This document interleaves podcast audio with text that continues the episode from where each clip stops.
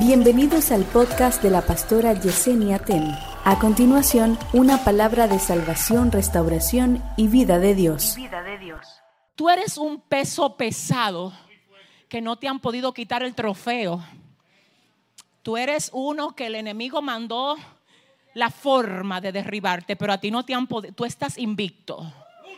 Quizás te caíste en otro tiempo, pero después que volviste a subir al ring, el enemigo que apostaba que tú no subías otra vez, a que tú te ibas a quedar en el piso, se quedó. Pero ¿por qué se paró? Ah, dile al que te queda al lado, me caí, pero me volví a levantar. Yo quiero saber si aquí hay alguien que checa tú. ¿Dónde están los que dicen me caí, pero me volví? Yo me volví a levantar otra vez. No me hables de tu fracaso. Háblame del Dios que te ha traído hasta aquí. No quiero saber en qué fue que fallaste. Háblame de que Dios volvió a levantarte otra vez y te tiene aquí. Dile al que te queda al lado, sigo vivo. No, no, así no. Dile a tres, dile a tres. Dile, sigo de pie. Dile, me levanté. Checa, toma ahí. Me levanté, sigo, sigo, sigo. ¿Dónde están los que están vivos hoy? Pero es que tú crees que, tú, mira, déjame ver si Dios me ayuda. Tú piensas, tú eres el que cree. Dije que todo está ok cuando Dios te está usando a ti. Si Dios abriera tus ojitos y tú viera, tú si tú viera que lo que está pasando en el mundo espiritual, tú no le permitiera toda la tontería que quieren sacarte del camino que tengan efecto en ti. Tú dijeras, algo está pasando conmigo Así mismo como cantaba el joven acá. Algo está pasando. Los cielos se están abriendo. Ángeles están cantando. Los demonios están. ¡Ey, ay, ay, ay, ay! ¿Dónde están los trastornadores de la gloria de Dios aquí? ¿Dónde están? Ay, papá. Dios, escúchame. Esto es fuerte. La Biblia dice, la Biblia dice que cuando el faraón vio que los hijos de Israel crecían, él le puso comisarios para que los molestasen con sus cargas. ¿No alguien tiene que oír? Oye, Faraón contrató comisario para, con un solo propósito, no fue con dos, no fue con tres, el propósito era uno. ¿Cuál era el propósito? Que molestasen a la gente que estaba creciendo. No, no, no, alguien tiene que entender. Que molestasen. Hay gente que son como una piedra en el zapato, molestasen. Hay cosas que son como una piedra en el zapato para ti, que te molestan. Cada vez que el enemigo ve que te estás expandiendo, va a levantar comisarios para que te molesten, para que te molesten. Si te molestan, si te molestan, es posible que entonces ya tú no fluyas igual si te molestan, es posible que ya tú no avances a la velocidad que Dios te quiere llevar. Si te molesta, es posible que tú sueltes cosas que Dios no te ha mandado a soltar. Yo no sé aquí quién se atreve a decir hoy, hoy yo voy a crecer con todo y molestia. Hoy yo voy a crecer con todo y ataque. Hoy yo voy a crecer con todo en mi contra. Hoy yo voy a crecer en la misma cara del faraón. Espíritu Santo, no tiene que ser fácil, iglesia. Vine a hablar con alguien. No tiene que ser fácil, porque si tú esperas que sea fácil, quizás tú nunca vas a llegar a ser lo que Dios quiere que tú seas. Y te voy a decir algo, siento al Espíritu Santo de Dios aquí muy fuerte. Se va a saber si es auténtico lo que tú dices que Dios está haciendo contigo. Porque aquí hay gente que está diciendo que Dios está haciendo conmigo. La gloria de Dios, ya vine del campamento lleno. Ahora te van a probar eso. Dame un segundito, escucha esto. Ahora lo que tú no venciste en otro tiempo, te va a salir al camino. Y cuando tú lo veas, vive Jehová, vive mi alma. Que ya Dios te preparó para derribarlo. Que ya Dios te preparó para... Yo vine a hablar con guerreros. ¿Dónde están los que están listos para derribar? Aquello que en otro tiempo te derribó a ti. Si le vas a dar un aplauso al Señor. ¡Hey! Dáselo bien, escucha esto, iglesia. Wow. Se enteró el profeta viejo de lo que Dios estaba haciendo con el profeta nuevo y dijo, yo tengo que hacerlo caer. Ay, padre. Profeta viejo, en serio, yo tengo que, es que me molesta verlo así. Es que me molesta, dijo el profeta viejo, que a él Dios lo haya usado como yo no he sido usado todavía. Qué fuerte esto. Señores, ¿por qué que la gente es así? Dicen algunos. ¿Y por qué que ese es tu error? Que por qué que la gente es así, tú te equivocaste. No es que la gente es así. Es que donde quiera que el diablo encontró una brecha. Tu problema es que tú crees que, que con gente. Es el mismo enemigo. Pero un día, el lunes va a usar al tío, el miércoles va a usar al primo, el jueves va a usar al sobrino y el sábado, yo no sé con quién estoy hablando. No es gente, es un solo enemigo. La Biblia dice, someteos pues a Dios.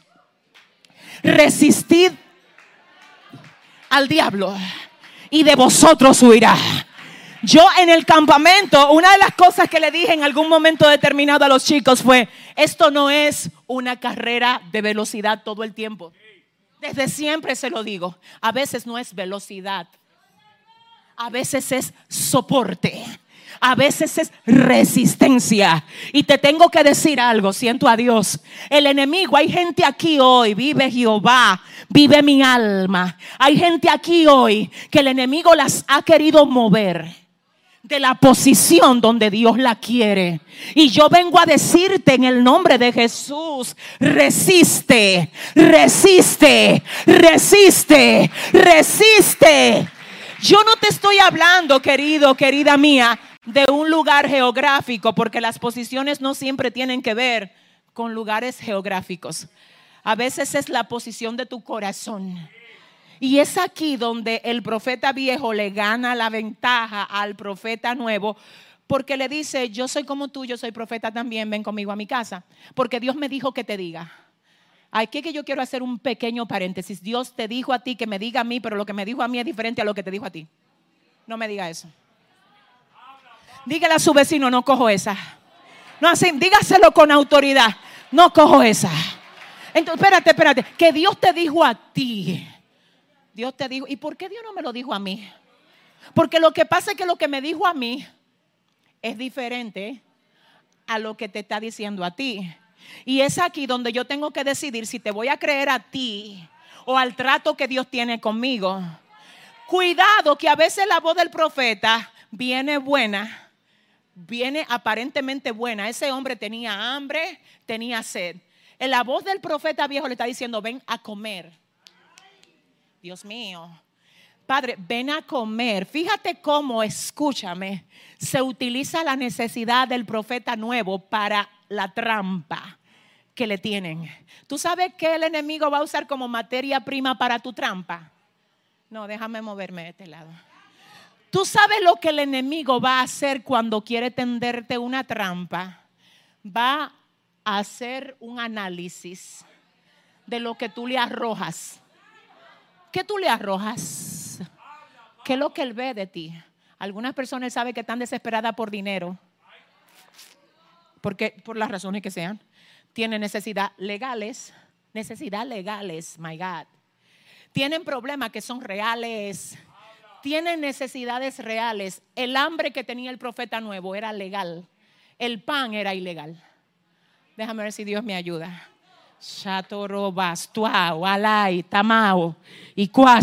Y socobo. El hambre era legal. El pan era ilegal. Dios conoce tu hambre. Dios conoce tu sed. Pero el enemigo también la conoce.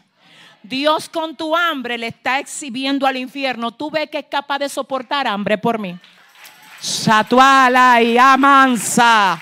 Y tú te Tú ves que es capaz de tener sed y como quiera seguir caminando en el camino que yo le tracé. Tú ves cómo se comporta. No porque sea fácil, sino porque es auténtico. Yo quiero saber si hay cinco auténticos aquí hoy. ¿Dónde están los auténticos? Dile al que te queda al lado, resiste. Resiste, leve shatarabakaya. ¿Qué es lo que tú tienes? Hambre, ven conmigo a mi mesa. ¿Qué es lo que tú tienes? Sed, ven conmigo a mi mesa. El tema de este mensaje, cuídate del pan que puede matarte. Es decir, que yo me lleno el vientre con el pan, pero el pan me cuesta. Porque, el, mira, déjame ver, Satanás no te ofrece nada de gratis. Cuando te da pan, te va a facturar. Santo. Él quiere darte pan, llenarte el vientre para vaciarte el corazón. ¿Alguien entendió? Por eso es que cada vez que tú comes del pan que te da, te secas. Y sí, te llena el vientre, el placer carnal. Pero Él te factura alto.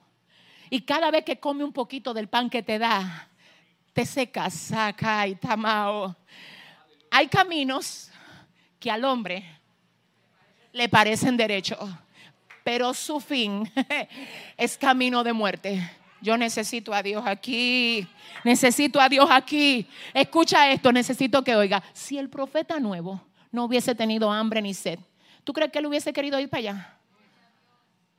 Ahora mismo la prueba que tú tienes de frente, la tentación o como tú le llames, está hablando de la mesa que te pusieron delante.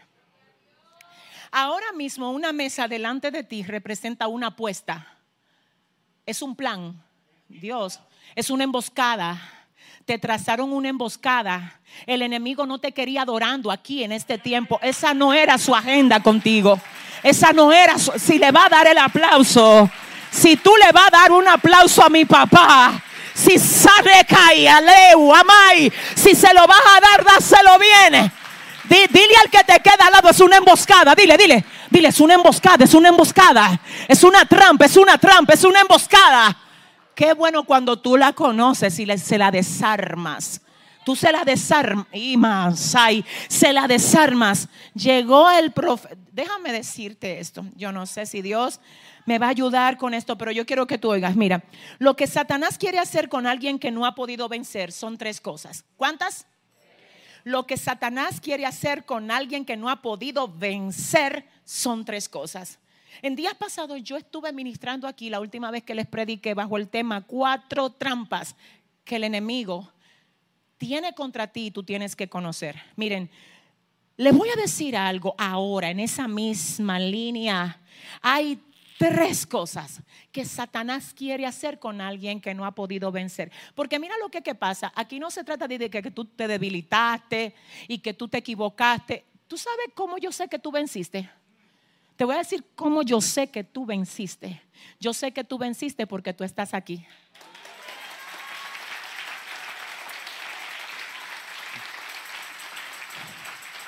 Dame un segundito.